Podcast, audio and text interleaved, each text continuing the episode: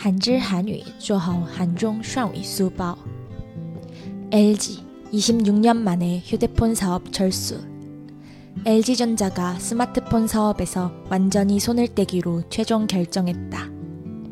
1995년 첫 휴대폰인 화통을 시작으로 휴대폰 제조 사업에 진출한 지 26년 만이다.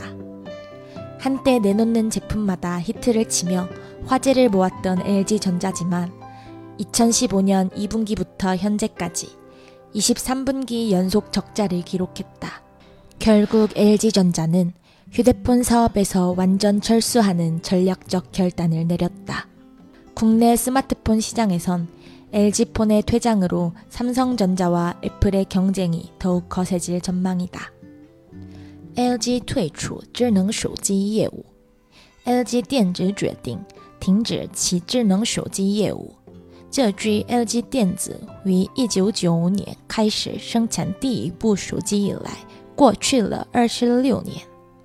事实上，LG 电子曾发布过各种热门产品，一度吸引了众多手机用户。